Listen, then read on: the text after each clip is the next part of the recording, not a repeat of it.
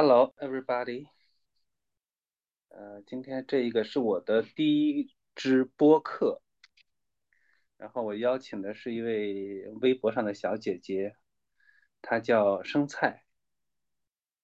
呃，我其实很早之前就有录播客的想法，呃，邀请我的，开始是想邀请我的朋友在线下一块聊天，呃，但是呢，因为疫情的缘故。也是因为没有好的选题，就一直没有去做。然后有一天呢，我在微博上发了一条这个，呃，想找大家跟我连线聊天的这个微博。然后呢，生菜是第一个报名的，他马上就进进会议室了。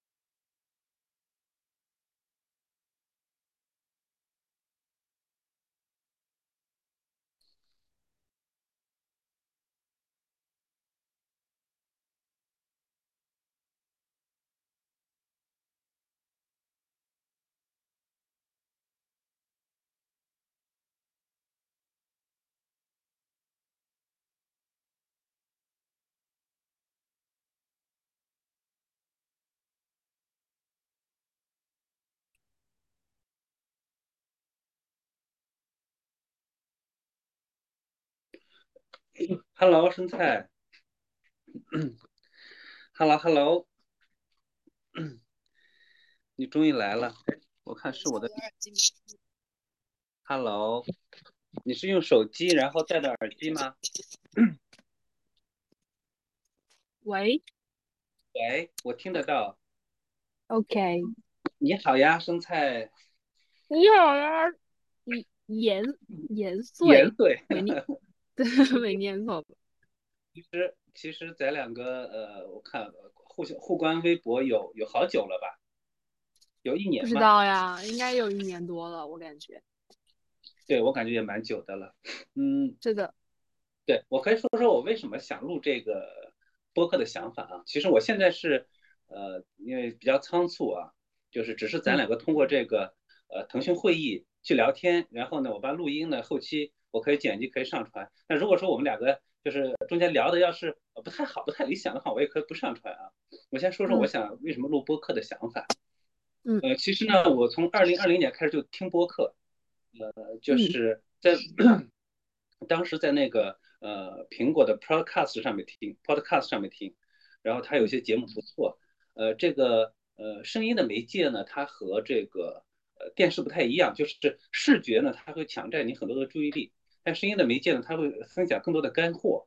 呃，对，所以呢，呃，我就去听这个播客。然后在二零二一年呢，呃，有一个 APP 特别火，叫小宇宙，然后我就发现了宝藏。我在上面听了好多好多的节目，比如说那个 JustPod 他们做的，呃，叫什么？呃，忽左忽右啊，然后壮游记啊，我有听这个，是吧？特别棒。嗯。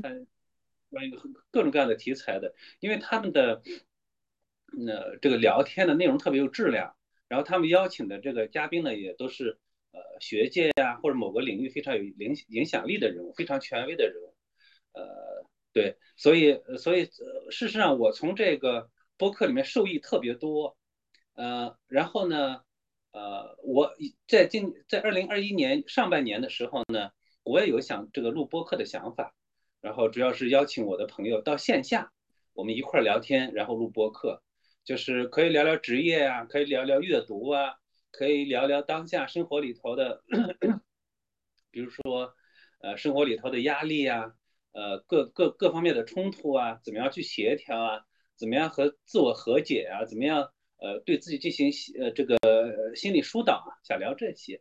但是呢，我我我我好几次跟我的朋友都夸下海口了，我都说朋友，我接下来要 邀你跟我一块儿录播客，但是一直没有推进下去，一直没有，就是大家各种各样的原因吧。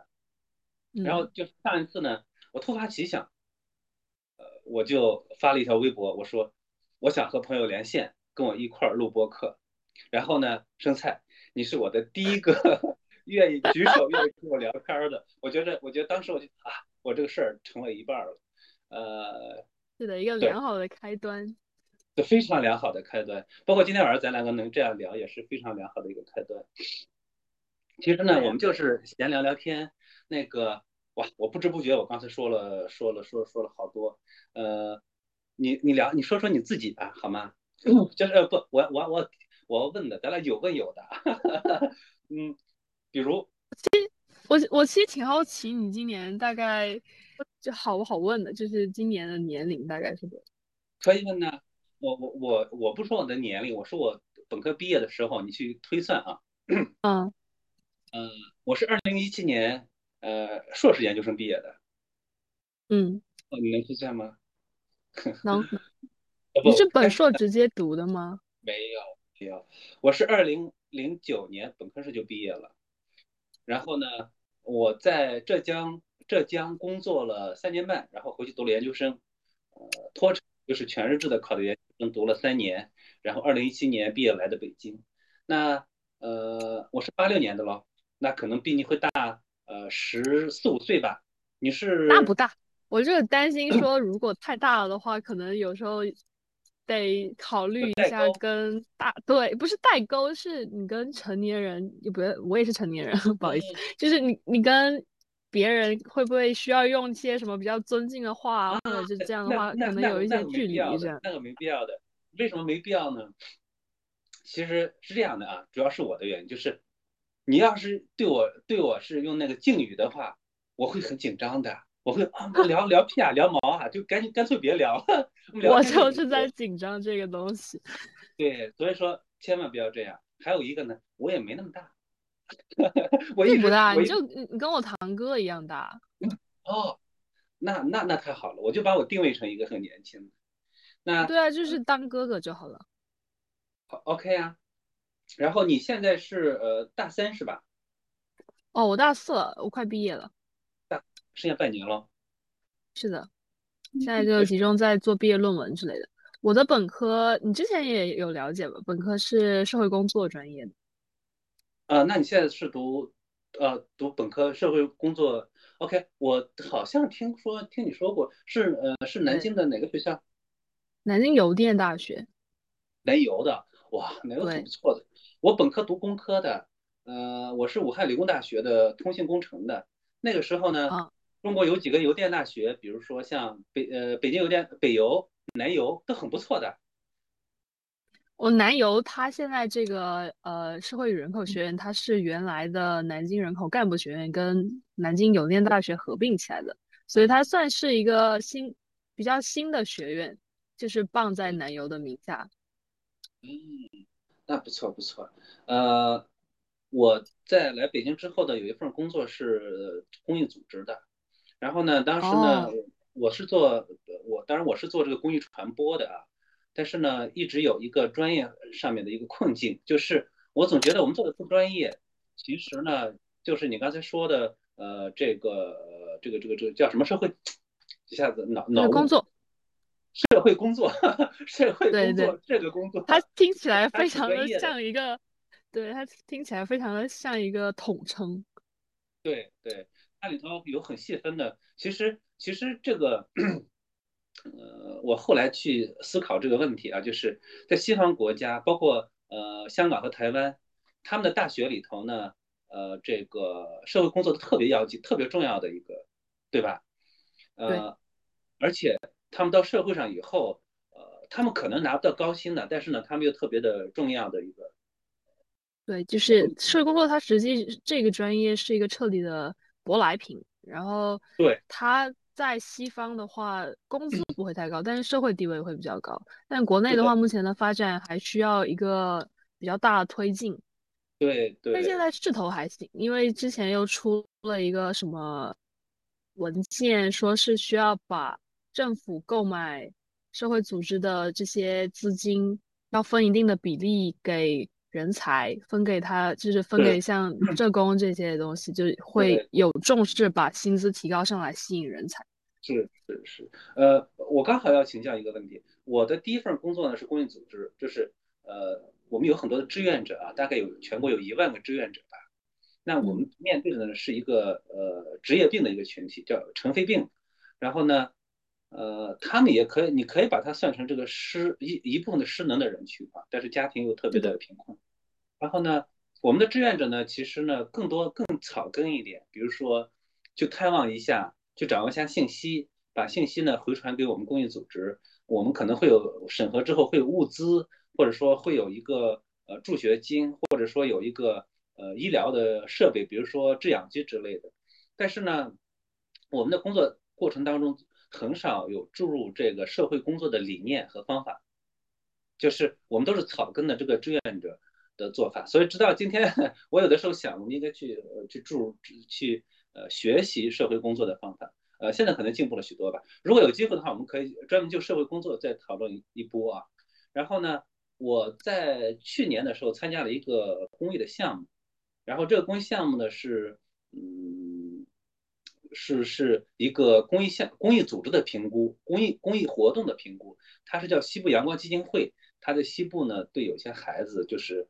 呃，留守儿童吧，进行心理上的社社工去住在学校里面，对这个呃儿童的心理进行干预，包括跟儿童一起玩耍这些。哎，稍等，我有个电话在持续给我打，我接一下啊。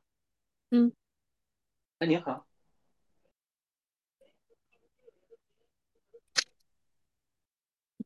嗯，你你手机是那个那个咖啡机不是不是寄走了吗？拿走了吗？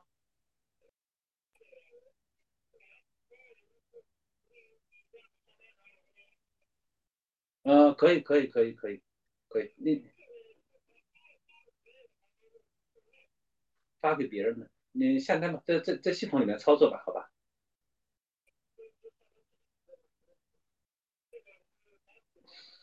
我我我我买单，然后呢，不是已经下过单了吗？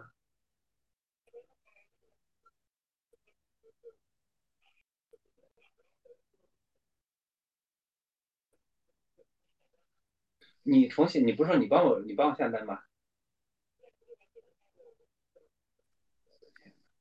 我发给你啊，嗯嗯，哇，算是今天一个记一个东西，然后呢，好波折。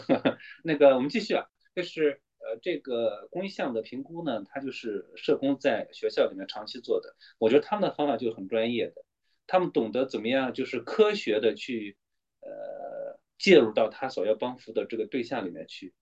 我觉得这是这特别重要的一点。是的，社会工作它实际上是一个对专业要求非常高的一个专业，因为你在读研究生的时候可能会涉及到社工的某一个领域，比如说有医务社工啊、学校社工，像你刚刚说的这个就是比较典型的学校社工，然后还有企业社工啊，还有嗯呃针对老年人的呀这些，他会划分下去的。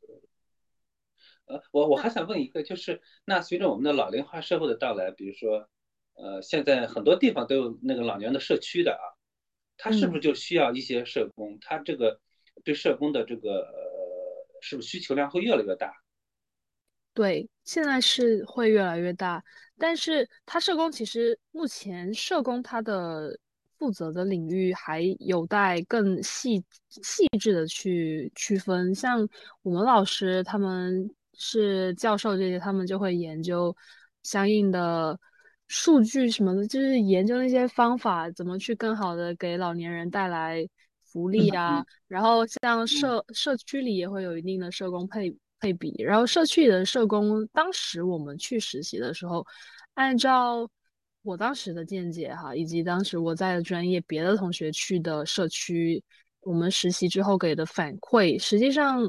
我们作为社工专业的学生下到社区之后，好像不是那么就做的事情不是那么的专业。像我有两段实习的经验，第一段是在我们学校附近的一个社区，然后这个社区的特点是它有比较多的单亲家庭，然后老年人就就接触的比较少。然后第二次实习的时候，当时我们刚好在那个人口七普的七普的过程中，我们到了那个社区之后，也没有涉及比较多社工该做的事情，只是有。呃，确实没有涉及。然后我们当时在社区里做的工作就是，嗯，录入数据啊，然后帮助社区举办活动啊之类的。然后当时我们也有打听社区里是否有比较专业的社工在做一些事情，但是好像听说，就听这个社区的工作人员的反馈，感觉好像考一个社工证，更多的只是一个。踏入这一个行业的门的一个敲门砖，或者是一个对，就或或者只是一个硬性的需求罢了。实际上并没有在做这些事情。然后我最后一次实习经历是大三的下学期，他他这个实习当时是需要比较长期的，因为前两段实习都是短期的，就两周。然后这一次实习是比较长期的，他的那个。呃，课程就直接叫社会工作实践。然后我当时有分到的是养老院，就是那个一个法，这怎么说呢？法资的法资的养老院。然后他当时虽然是以社工的身份进去了，我们那一组进去的是六个同学吧，好像，然后有划分到不同的。不同的区域里，因为他那个法资的养老院，它主打的一个特点就是，它会专门独立出一个部门给专户，专户也就是给那些有认知症的老人去住，然后特点就是有密码门呐，还有会带领他们做相关的一些认知恢复或者是认知延迟的心理活动，就是比如说触感活动啊。听觉啊，或者是回忆空间啊之类的。对，别的同学是因为，嗯，啊，你说，别的同学他们有划分到行政岗的，这个很奇怪。然后那是比较奇怪。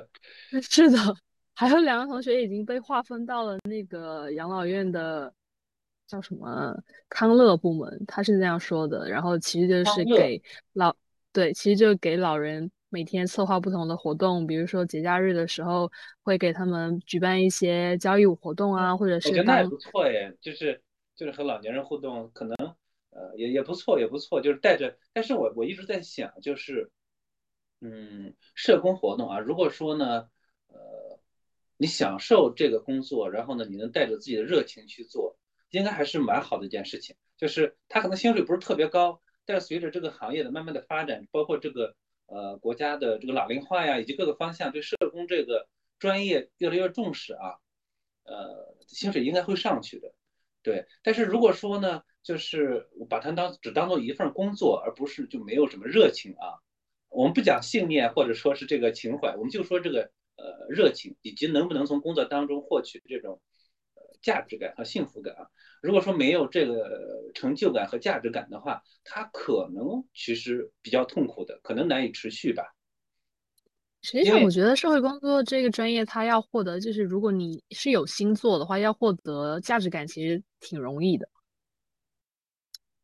因为像我们老师，他就是之前跟他是原来是南京的那个同仁社律呃社工事务所的。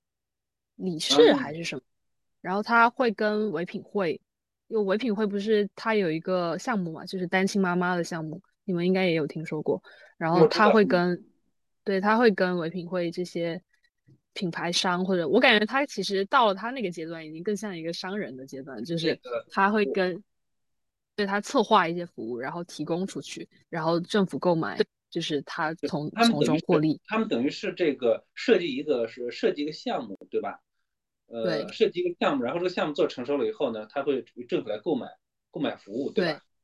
是的，这这确实确实挺棒的。呃，那个生菜，我在想啊，呃，其实其实我，你有没有想过，就是你毕业以后会从事哪个方向的工作？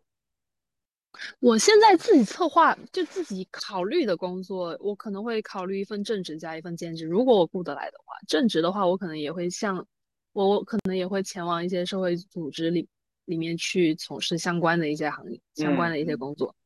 嗯，然后嗯，OK，嗯，兼职呢？啊，不，兼职的话，就是现在年轻人都比较喜欢搞的那种网上平台的一些维护啊之类的。比如呢，我我到你你刚才说现现代年轻人的时候呢，其实我觉得，哎呀，我好像已经不是现代年轻人了，就是哦，是我的问题，是我的，就是您，我把您纳不能这么说，我把你纳括进去了的，就是现在比较年轻了，因为像 B 站啊这些用户，就是大部分年龄层还是比较小的嘛。是是，呃今天是一个，我我现在理解，其实我也会看的啊，比如说他。呃，首先呢是个年轻人的，就是比较鬼畜啊，呃，二次元呢，对吧？比较好玩的。还有一个呢是，他可能是这个知识类的，他有些人会去 UP 主会去分享好多的，他产生一些个比较深度的内容，比如说财经的呢，或者是关于某个技术的分享的呢，尤其呃这个互联网呃程序员啊编程的，他会分享一些计算机语言呢，把它抛上去，呃。所以我也喜欢看 B 站内容，我觉得还是蛮有深度的。但是你说的那个就是维护指的是什么？指的是怎么样去维护？啊，我可能因为这只是我自己的一个个人的初步构想，我暂时还没有办法说那么细，因为我比较想让东西做出来了之后再去对工作进行一个发言。大概想法就是你要去发布一些自己的想法之类的，发布一些自己的内容之类的。我能理解，我能理解成就是。呃，其实你还是想做这个做内容，去做一个呃，去做一个内容生产者，呃，对对对，做你自己的想法。其实我我我我特别赞同这一点，我非常非常赞同这一点。呃，我是一个没有勇气去分享的。虽然说我的微博，我微博上特别久了啊，我可以接下来一趴到微博，但是呢，我现在说我是没有勇气去分享的。嗯，我知道，因为会顾及很多东西。对。我爱人也一直批评我说我我输入输入的那么多，为什么不输出一点呢？其实呢也是没有信心的。呃，还有一个可能是一些认知上是错误的。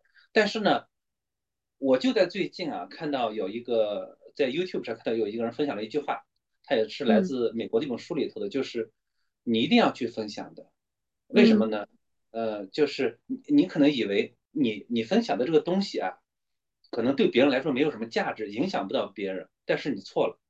只要你把这个内容分享出去，是你真实的感受，或者说是你呃是你的经验也好，是你学到某个东西也好，或者说你当时的心情高兴的或不高兴的也好，只要你分享出去，这个信息对别人都是有价值的。总会有那么几个人会接触到你的信息，并且接受你的信息，并且对他产生价值。所以，所以我觉得他说，我觉得他说特别有道理。嗯，我觉得就是。呃，持续当然持续的分享是有难度的啊，你可能因为你要持续的分享，你要呃持续的输入嘛，然后你要不断的策划内容嘛。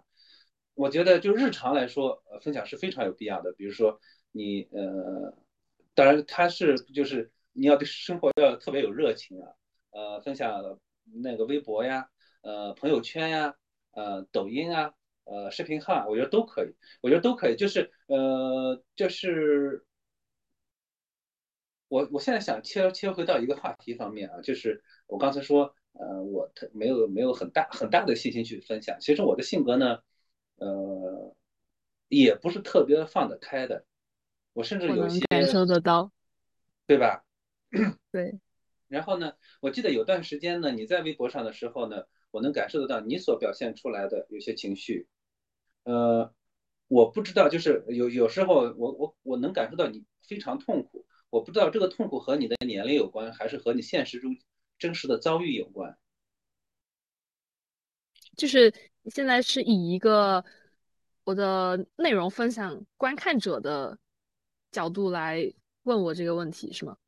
也也不是，就是就是呃，我我就想到我们分享呃我们的性格啊，就是可能咱俩不一样，就是我说我的性格对我分享内容是有一个是一个障碍。我越来越希望自己放开、放飞自我，然后呢，呃，我越来越希望自己是这样，但是我也朝那个方向去努力啊。但是呢，我过去的性格对我分享东西依然是一个障碍。我注意到你在微博上曾经分享过几次，呃，不能说是抑郁吧，但是呢，就是有痛苦的情绪，而且呢，呃，我感受到是比较频繁的。呃，我想了解到这种痛苦的情绪呢，是，嗯，就是就是因为我我像你这个年龄的时候，我也会时不时会痛苦啊。我不知道是呃，只是因为年龄所造成的这个呃表达欲比较情感比较充沛呢，还是你真的在现实生活里头遭到了一些个真实的呃这种不好的遭遇。我这个要分享起来，那故事就长了。我我个人经历还是挺特别的，跟原生家庭有关，然后跟后期成长的路也有关，然后包括自己个人性格。从一开始，像今天我去找我的心理咨询师的时候，我们有聊到一些个人就是特质的话题。然后当时我们说的时候，我说到了一个比较特别的点，就是我在跟我的家人吃饭的时候。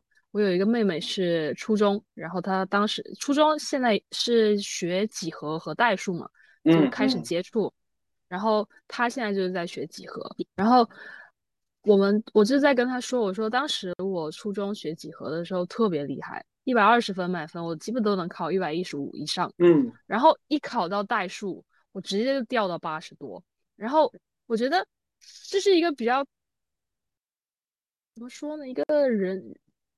这是一个比较值得关注的地方。然后我叔当时就在旁边给我分享了一件我小时候的事情。他说他他说他小时候回家的时候，我嗯爸啊，我爸让我给他们亲戚表演嘛，就是嗯让我给我我给家人们表演一个背家里人电话号码。我当时应该是两岁还是三岁。他说你当时并不是像别的小孩那样直接把数字报出来，而是我当时闭着眼睛用手。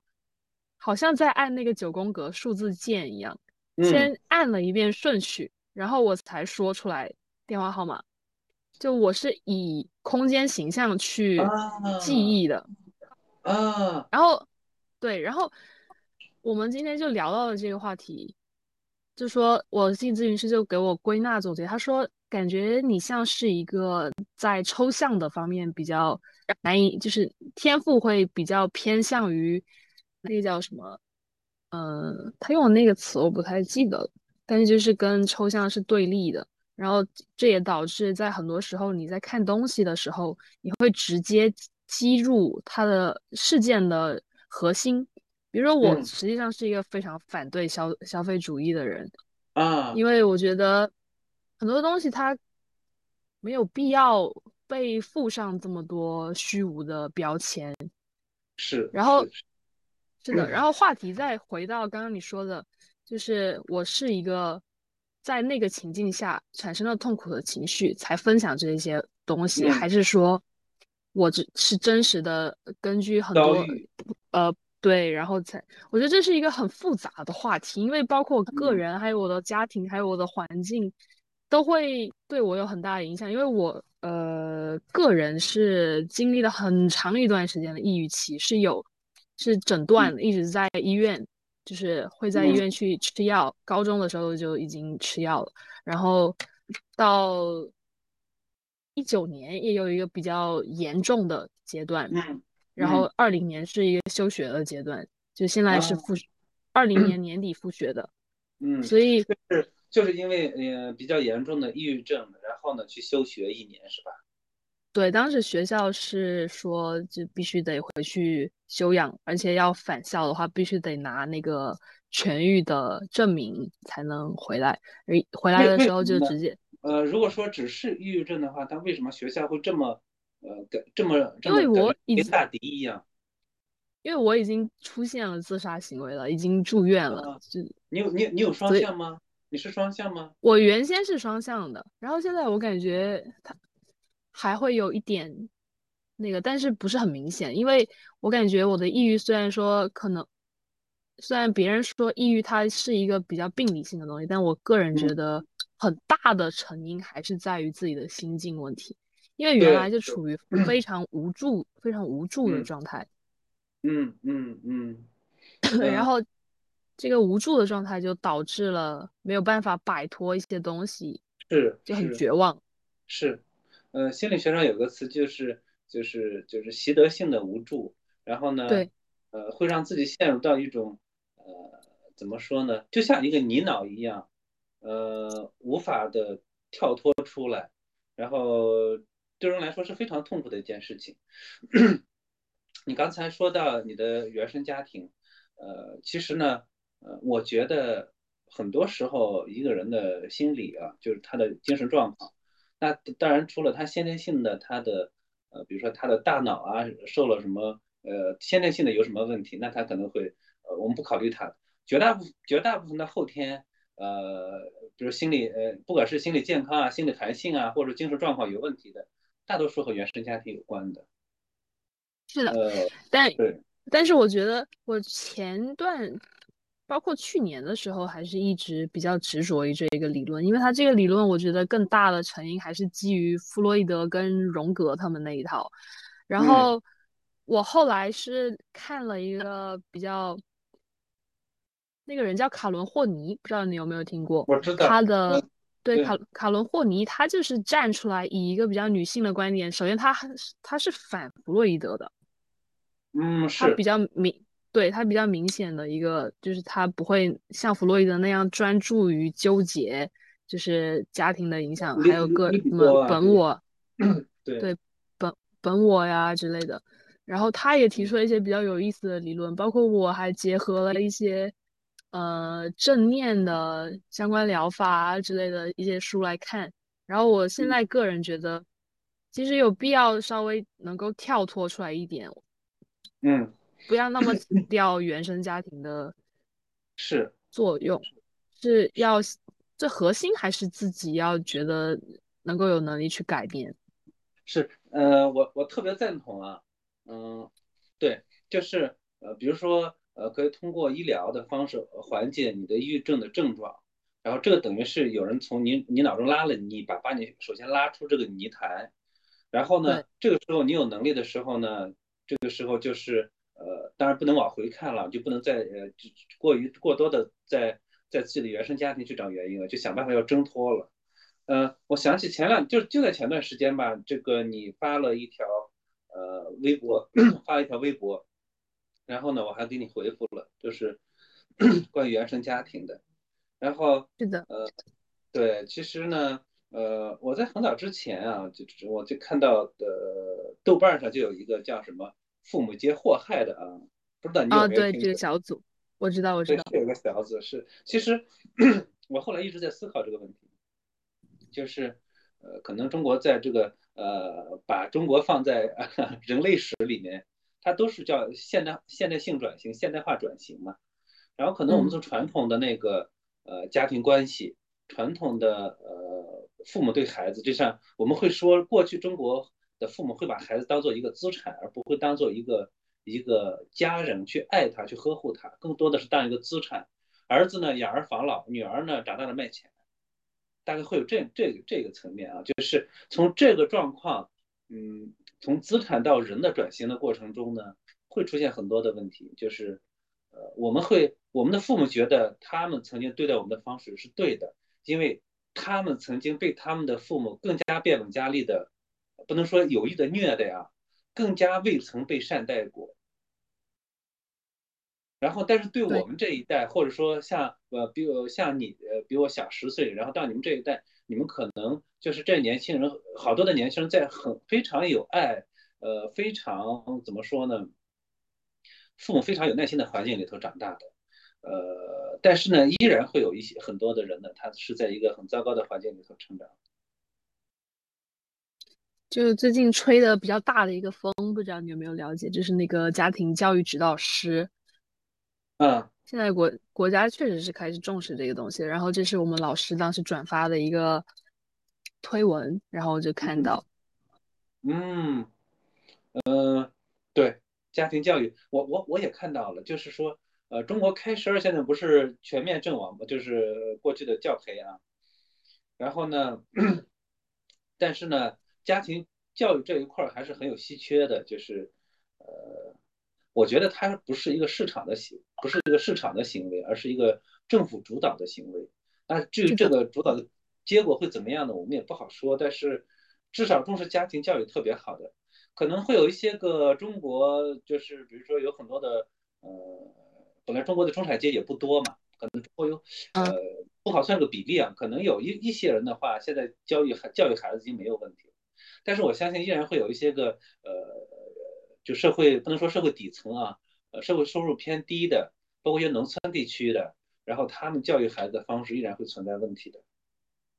是我我其实不太愿意，就是根据收入来划分这个家庭是否幸福的标准，因为在我看来，在我看来，这个幸福感跟收入其实没有太大必然的关系，它确实会有一，对，它会有一个代际的代际的一个传递，就包括家庭教育的方式也好，或者是别的一些。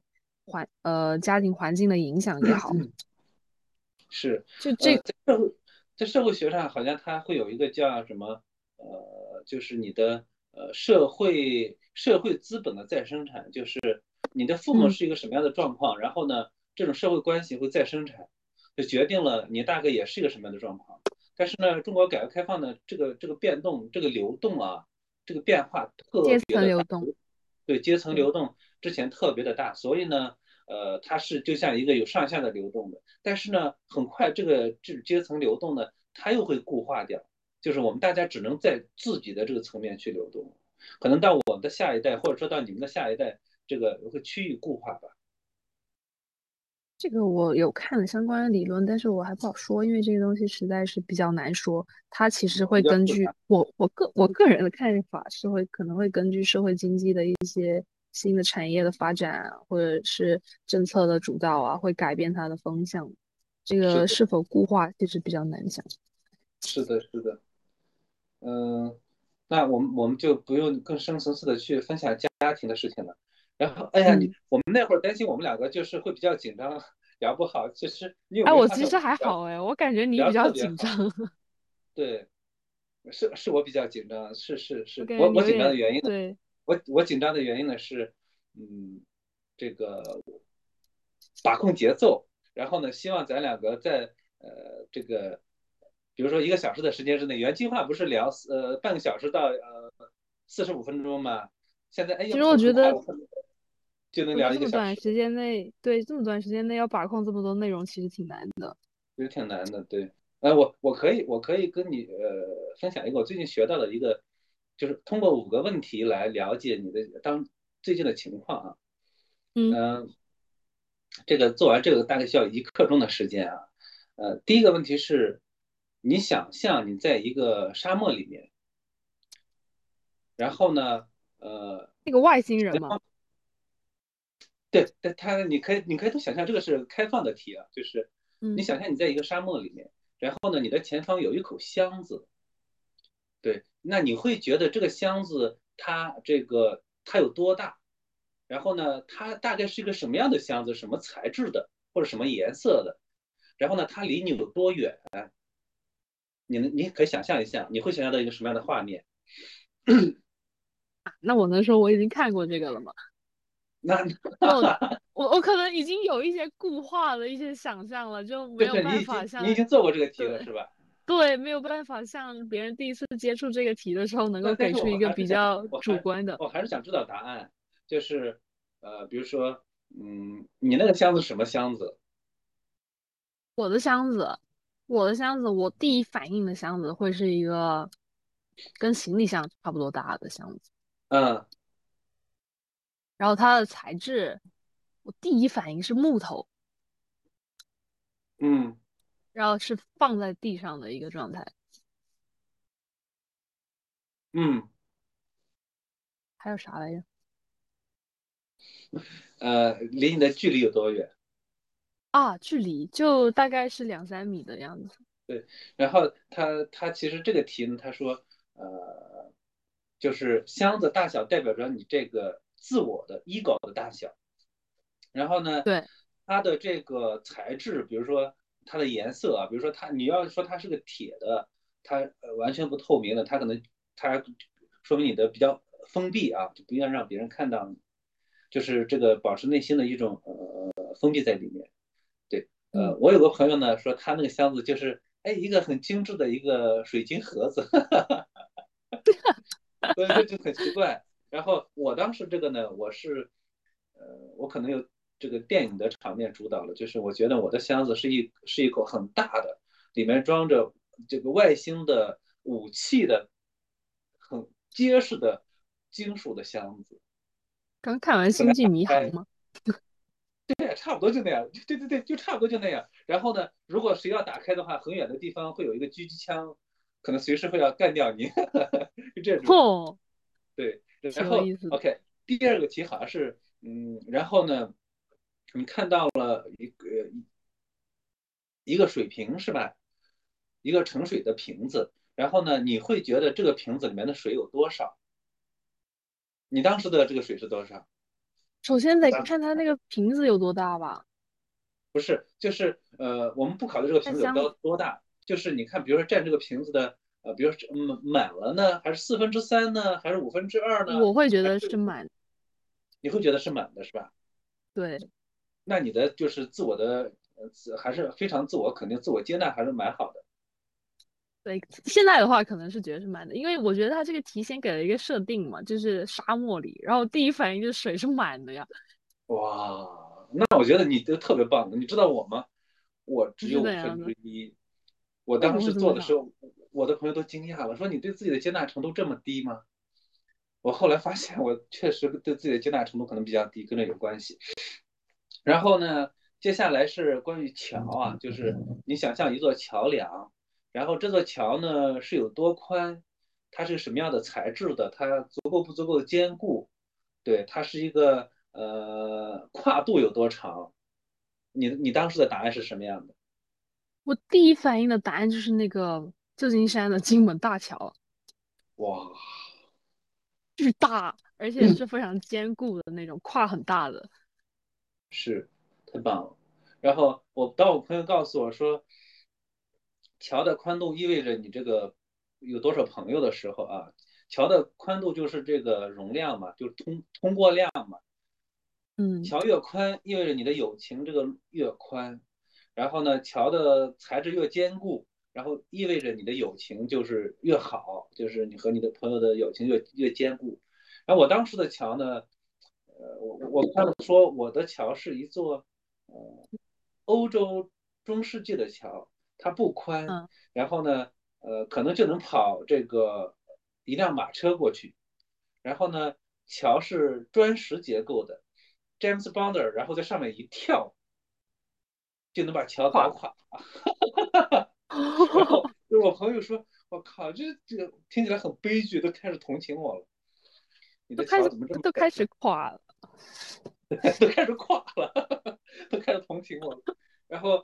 第四个题说是，呃，你忽然看到一匹马，那你觉得这匹马是它的外形是怎样的，什么颜色的，以及呃，你和这匹马会产生什么样的互动之类的？你的答案是什么样的？我觉得它会是一匹毛发非常的光亮，然后有很大的那个领，那个叫领嘛，然后是黑色的，纯黑的一匹马，很大，然后是我的马。属于我的马？哇，呃，我当时的，呃，咱俩有个有一点比较像的，就是我我也是一匹黑色的高头大马，就是特别英俊的那种大马。对对。然后呢，呃，但是呢，我当时就没有觉得这匹马是属于我的。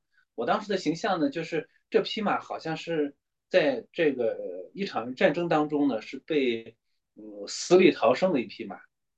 然后呢，像那个弟弟。对，对，他的身上还流着血，他眼里面还流着泪。然后呢，他看到我的时候呢，我们还互相拥抱。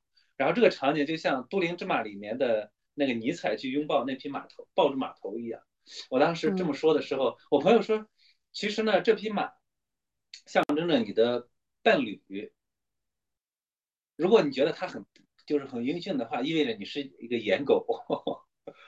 我是啊，是吧？哦，好吧。对。然后呢？我也还好还好，不是，我也其实我也不会那么严格，最重要的还是核心了。呃，对对，但是呢，我更深层次的后来又解读了一下，我为什么是一匹英俊的高头大马呢？是不是我内心还有同性的倾向？我后来还这个这个这个这个蛮蛮奇妙的，不好说啊。嗯哼。呃，然后呃，第五个题是呃，就是你描述，如果说你面前出现一个龙卷风啊，这个龙卷风是一个什么样颜色的？它有多大？离距离有多远？你当时的答案是什么样的？我当时我不记得，但我现在如果让我再想的话，我会觉得是一个彩虹的小小的，在我的脚边转的那种。嗯，我觉得，我觉得你的心理远远比我预期的、预想的要健康的太多了。我现在是非常健康的状态，我自己能够感觉得到，因为去年经历了我母亲的去世之后，就是去年十月份的事事情，然后我是二零二年是吧？对，看开了很多事情。嗯嗯嗯嗯，那是那是，就是至亲的离开会会让人一下成长，但是呢，有的时候对对还是很残酷的。呃，我做的龙卷风的时候呢，对这个题呢是呃，就是这个龙卷风特别大，通天通地，然后呢在遥远的地方，然后它是乌黑的。巨大无比，就可能离我有几百公里，但是呢，它的遥远，它笼罩了遥远的所有的天际，只在我后方留下了这个亮光。然后呢，我朋友的解读就是，就是在我的内心的深处会有一个巨大的呃危机，就是它不会突然到来，但是呢，它就像一个怎么说呢？它就像宿命一样。呃，存在那那里，就是你，它不会突然向你吹过来，但是呢，你知道你也躲不掉的那种感觉。我懂，就是其实可以看成是对未来的一种不明确的那种感觉。是，听起来像是对，是。然后我觉得，我其实我觉得你的聊聊下来之后，我觉得你的心理特别健康的。嗯，我我我也人人，但是在这在我可能。呃，要么不播，要么就要掐掉。但是呢，或者说是，或者说是，呃，我先保留着。就是，其实我今年我在二零二一年的时候呢，我也去查个抑郁症。嗯。我也查出来，呃，北京大学第六第六医院，北大六医院是，然后可能是就是北京呃很好的精神病医院啊，有精神科的医院。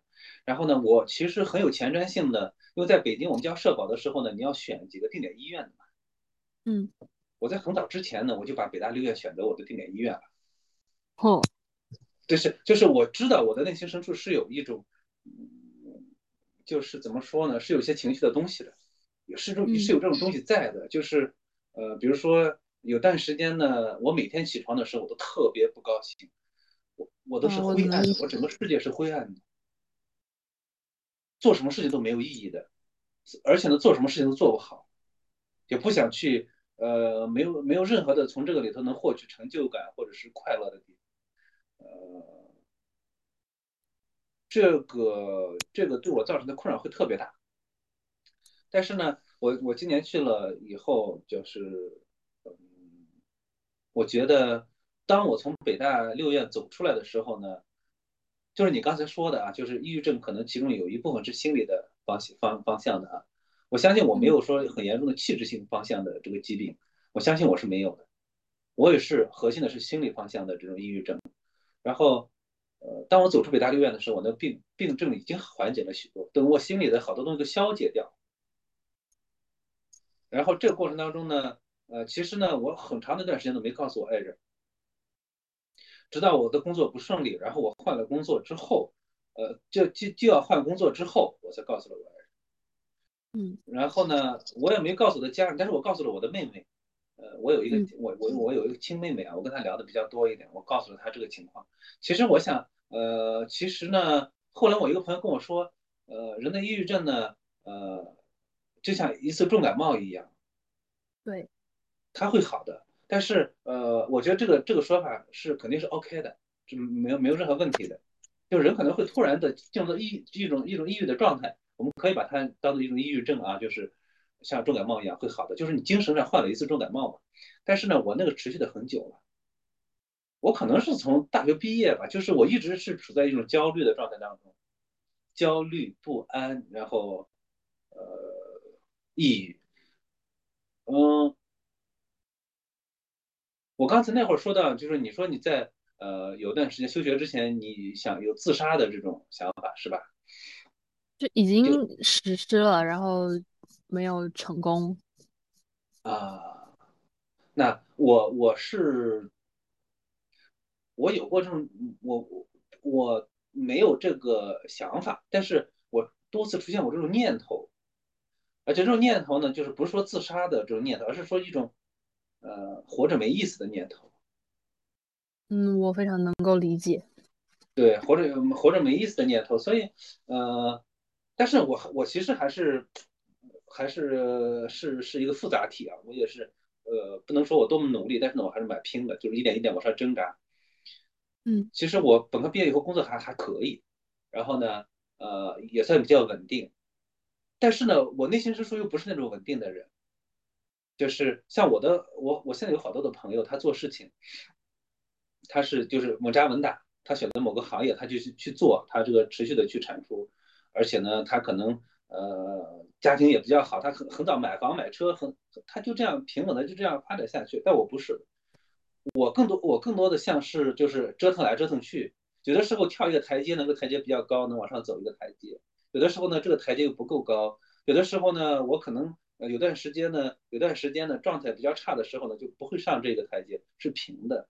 不像别人是这种缓步的一直在往前走的，所以呃，对，所以这这还蛮蛮蛮有压力的。但是我本质上也是也是一直在往前呃往上挣扎的。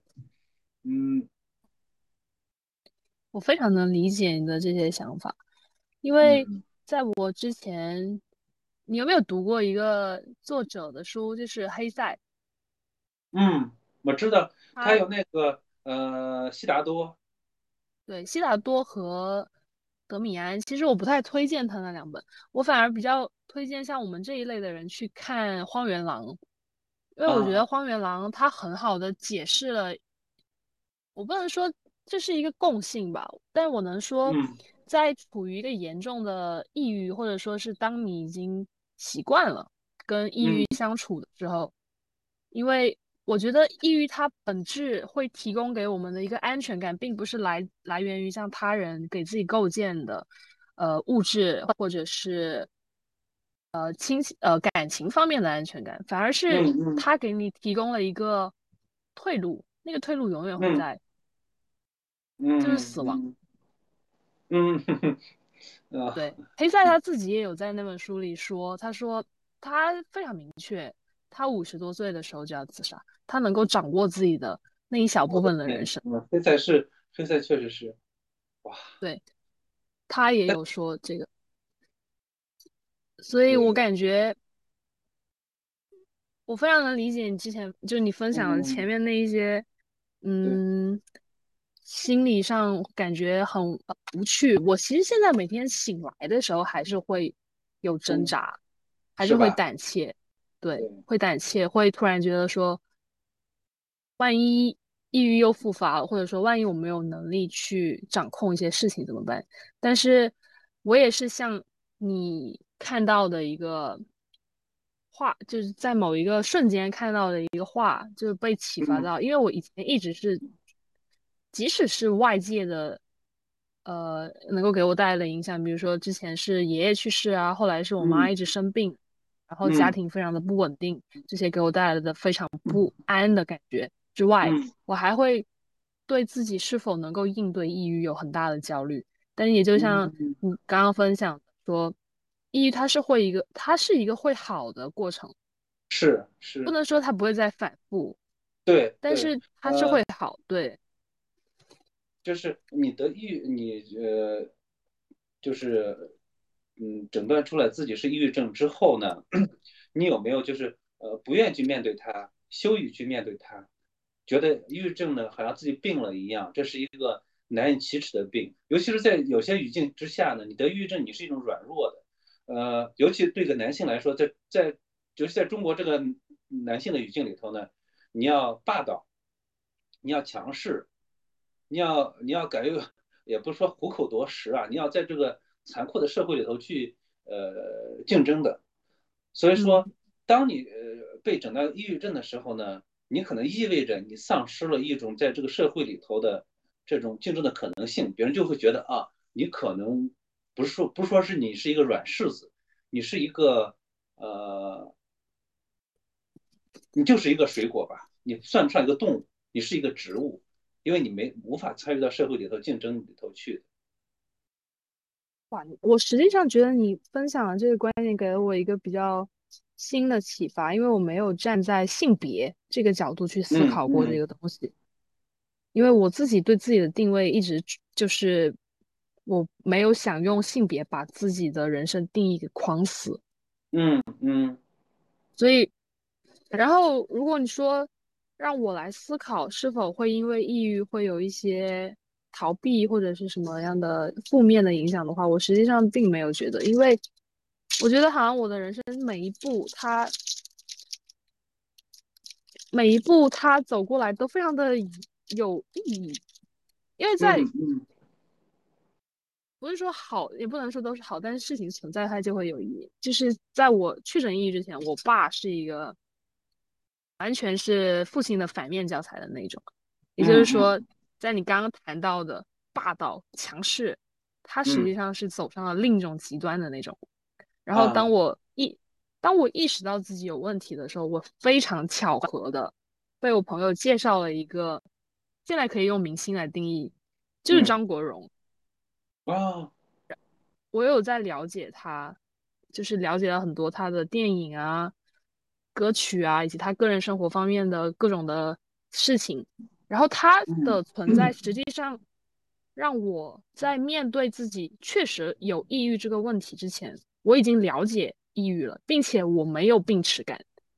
嗯，他大就是在这开头，我并没有觉得我是有病耻感。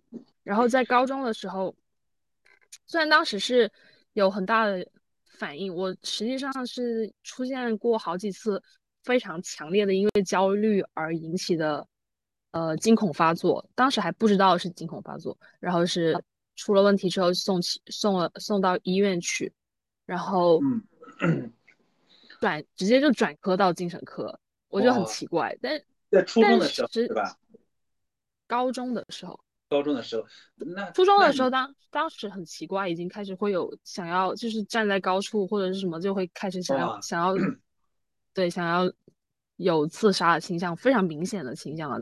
呃，生菜，我特别好奇一点啊，就是呃，嗯，我没有我没有那种就是呃，在危险的边缘去试探的冲动，我我不知道是我的理性的那一部分不会让我去那样试探的，还是我的呃抑郁症没有没有那个双向的那那一面啊，嗯，就我我刚才好奇什么呢？就是你说你这个会呃恐慌发作，突然的急性的发作恐慌，呃。我觉得我也有哎，就是有的时候会，但但是在很早之前呢，我也会有这个会呃急性的恐慌，然后呢无所适从，就想从某个环境里头逃离出去，然后感觉自己的这个要么就马上要呃呃晕厥过去了，要么就马上就呃要会倒地，就是其实非常难受的。而且呢，我觉得这个急急性的恐慌过后呢，我的个性啊也依然不会去特别的舒展。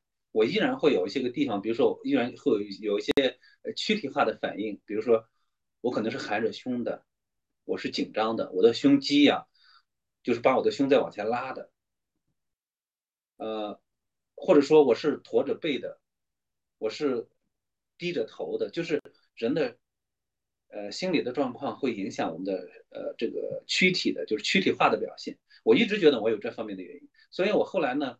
嗯，比如说我会在健身的时候呢，我会刻意的去拉伸，去伸展自己的身体，然后呢，我也会去背这个背背佳，然后去把我的呃胸部双肩打开，我觉得其实还是蛮有帮助的。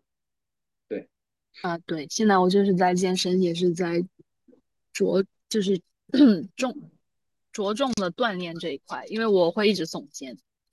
是是，我我看到你的那个微博的照片了，我觉得我觉得这是特特特别好，呃哦，我我之前想到一啊，呃什么时候开始的？没有，我说这只是一个开始了。对，这只是一个开始。对我们关于抑郁症这个呢，呃，其实我还有几个几个观点，就是我有一个非常好的朋友，但是呢，呃，他年龄比我大，他女儿呢可能和你同龄啊，就是已经高中毕业，呃，去去国外读书了。当然他是就是呃一个很不错的家庭啊。然后呢，他女儿其实是呃非常严重的抑郁症，就是在最严重的时候呢，就是一直持续的卧床不起，要持续的吃药，大概就是吃了好好几年吧。然后呢？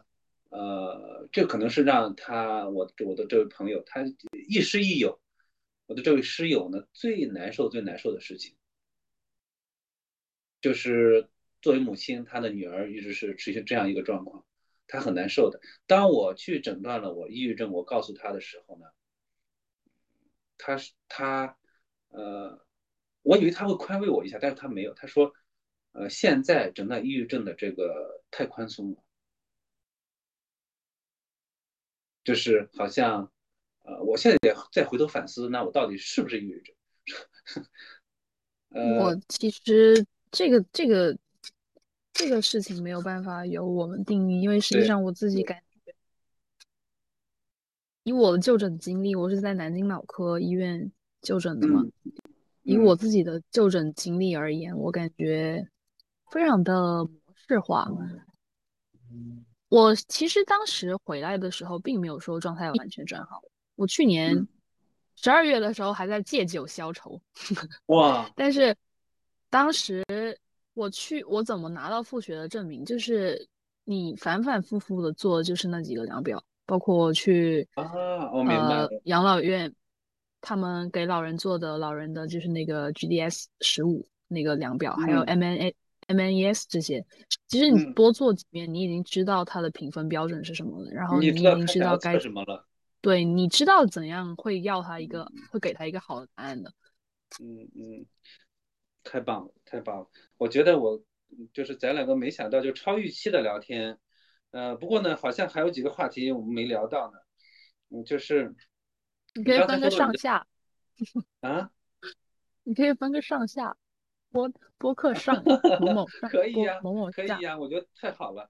然后因为中间有些环节要掐掉的嘛，比如毕竟有些 呃开玩笑了，就是呃刚才关于你的工作啊，就是我想鼓励一下，呃当然也不是刻意的去要一个 happy ending 之类的，不是这个意思。我这一次的呃换了工作以后呢，我现在在是，我现在是在一家科技公司，呃负责这个品牌公关的工作。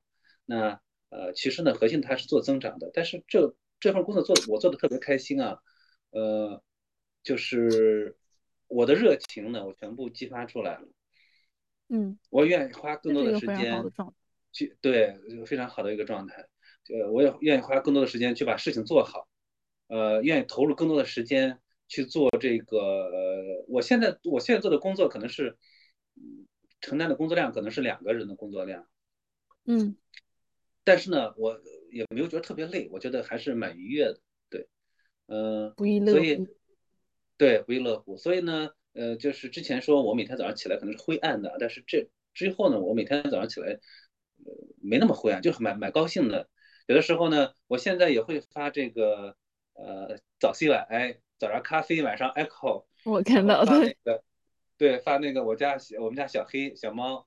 其实就是还还是蛮好的，我觉得还有一个原因呢，就是，呃，我放飞自我的，就是当我意识到我的情绪，包括我的这个呃心理的健康，必须由我自己去主导的时候，我选择让我自己快乐起来，让我选择让我自己呃高兴起来，就像上次。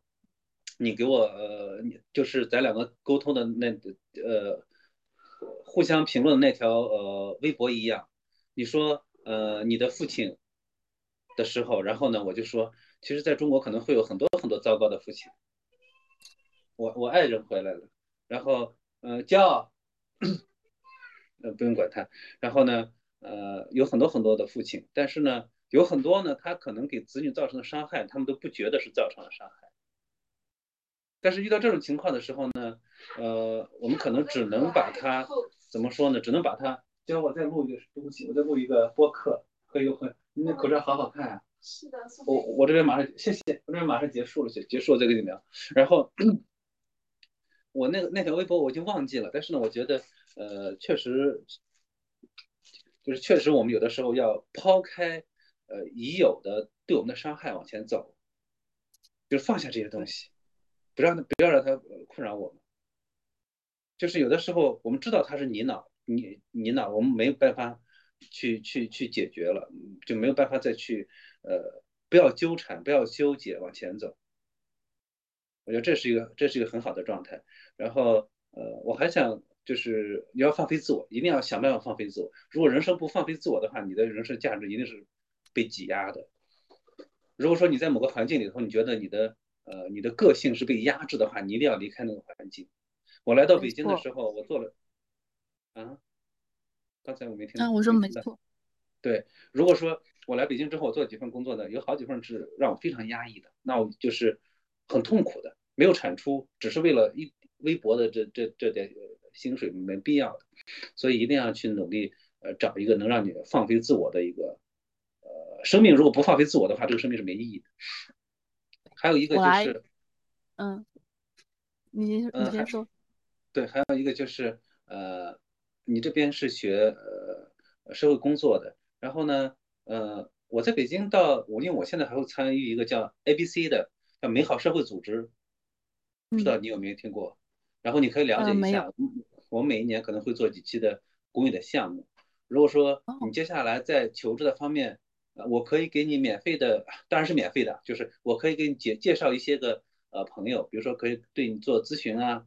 包括求职的机会啊，呃，都没有任何问题的。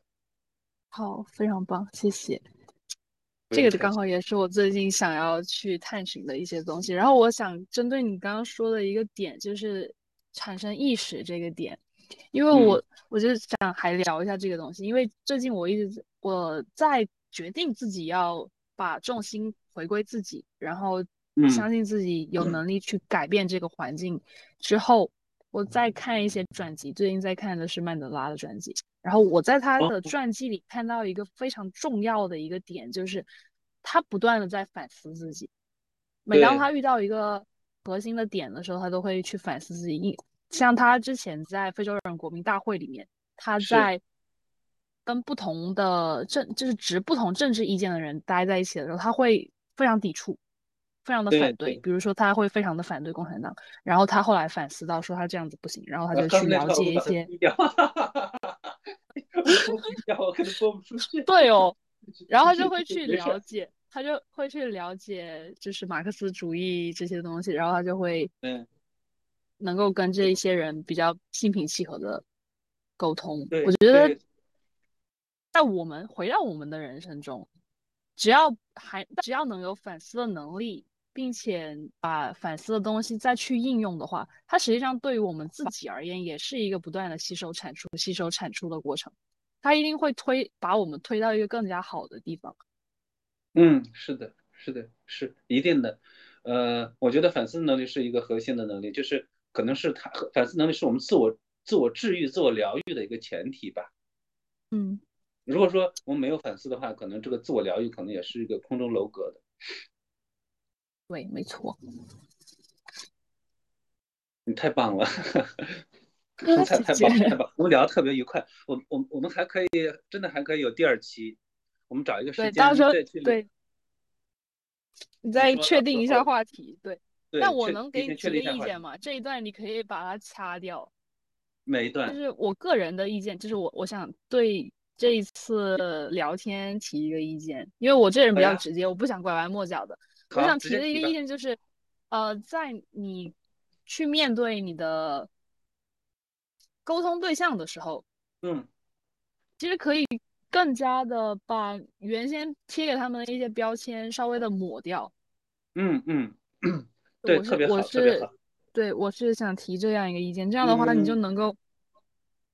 在原有的一个人，或者是因为你之后会访谈到一些朋友嘛，就是会可能对他已经产生了固定的 印象。特别对，特别对，特别对，因为对你就可以呃呃那个生菜，我们两个可能只是在微博上有偶尔会交流，就会觉得嗯，有的时候交流的话会产生一些个呃共识啊，或者迅速的会会发现是同类，可以这么说吗？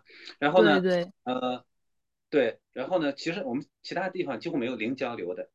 我第二位要跟我聊的朋友呢，也是也是来自微博的，呃，对，呃，我也是，你提醒的特别好，我会记住的，就是我不会带任何的标签，或者是呃对他的这个呃臆想或者预判我去沟通，我就把他当做一个呃朋友吧，呃未曾谋面的朋友，好好跟他聊天闲聊就可以。对，然后我非常我非常开心，我们两个迈出了这一步，无论是对你也好，对我也好，都是一个非常对对。所以我觉得我们就是呃，也是我的第一期啊，就是我觉得我们只要肯肯聊，放开了聊，然后呢，呃，把它聊完。至于我们要不要去播啊什么的，我们都先不要考虑它。